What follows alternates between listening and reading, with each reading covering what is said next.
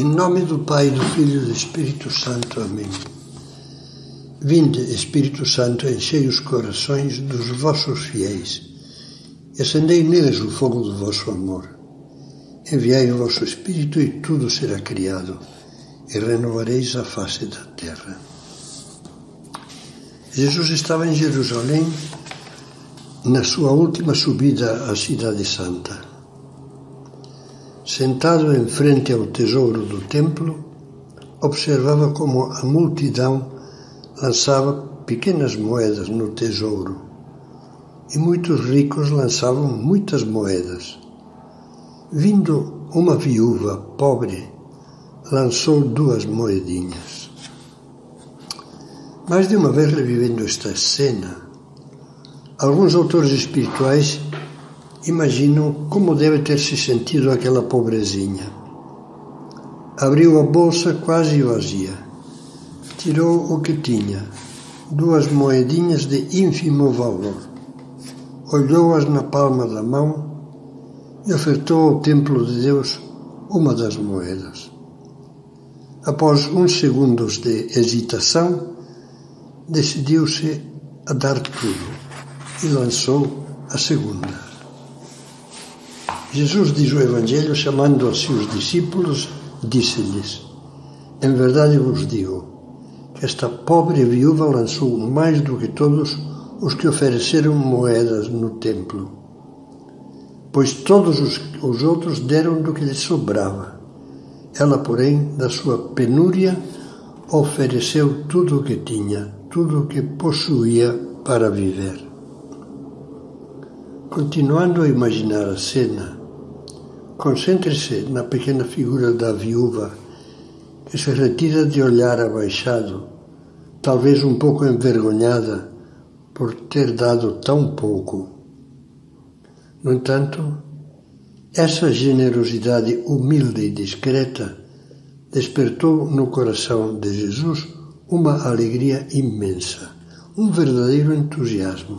Jesus não se conteve Chamou logo os discípulos para se aproximarem. Venham, vejam. E fez um, o belo louvor que o Evangelho recolhe. Jesus sempre nos vê, a você e a mim, como a viúva. Perguntemos-nos perguntemos agora quanta, quantas alegrias como os que a velhinha provocou eu fiz brotar no coração de Jesus. Podemos imitá-la? É claro que podemos. Todos podemos, podemos praticar as duas belas virtudes que nela contemplamos. Primeiro, a generosidade. Somos generosos quando em muitas coisas, muitas mais do que uma simples esmola, vamos além do que uma pessoa sensata acharia razoável. Somos generosos quando a fé e o amor nos levam a fazer loucuras pequenas e às vezes grandes por amor a Deus e ao próximo. Na vida espiritual, na vida familiar, no trabalho, no serviço aos outros, no apostolado. Pense que Jesus, Deus, nos deu tudo. Entregou-se por nós na cruz unindo a sua entrega total na Eucaristia ao seu sacrifício. Se compreendêssemos essa entrega, teríamos arrepios.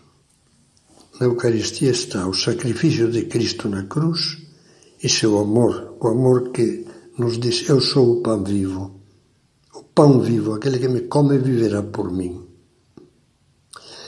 Depois, como segunda virtude que poderíamos e deveríamos aprender da viúva pobre, encontra-se a discrição humilde com que fez um grande sacrifício.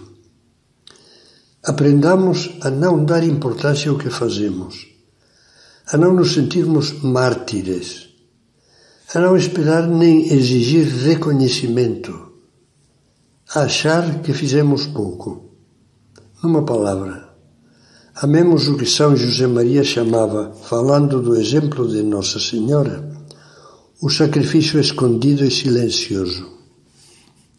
Assim foi a vida de Nossa Senhora, mestra do sacrifício escondido e silencioso. Durante 30 anos, no lar de Nazaré, deu o máximo do seu amor nas pequenas coisas do dever cotidiano, como também o faziam Jesus e José. Havia naquela casa modesta muita entrega calada e cheia de amor, e por isso muita alegria. O livro da imitação de Cristo põe na boca de Jesus estas palavras: Grande coisa é o amor.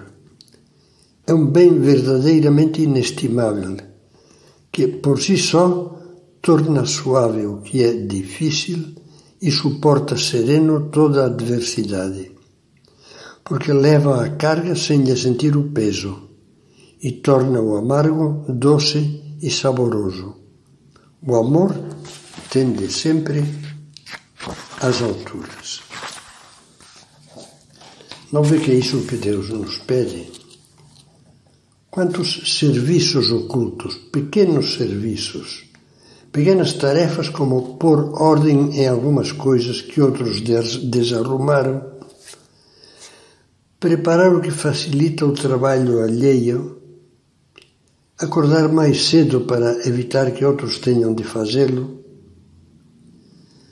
Quanto sacrifício fiz sem me envaidecer, nem me achar o sacrificado, sem comentá-lo nem reclamar. Quantas vezes no dia de hoje tive vontade de me queixar e, em vez disso, ofereci a Deus o que me aborrecia, pedindo-lhe a graça de cobrir com um sorriso o meu sacrifício. Quantas vezes me adiantei lá em casa a ir à farmácia, ao supermercado, etc., sem que ninguém me pedisse, só para evitar que outros tivessem que fazê-lo. A alegria do olhar de Jesus ao contemplar a viúva pobre tem muito a nos dizer.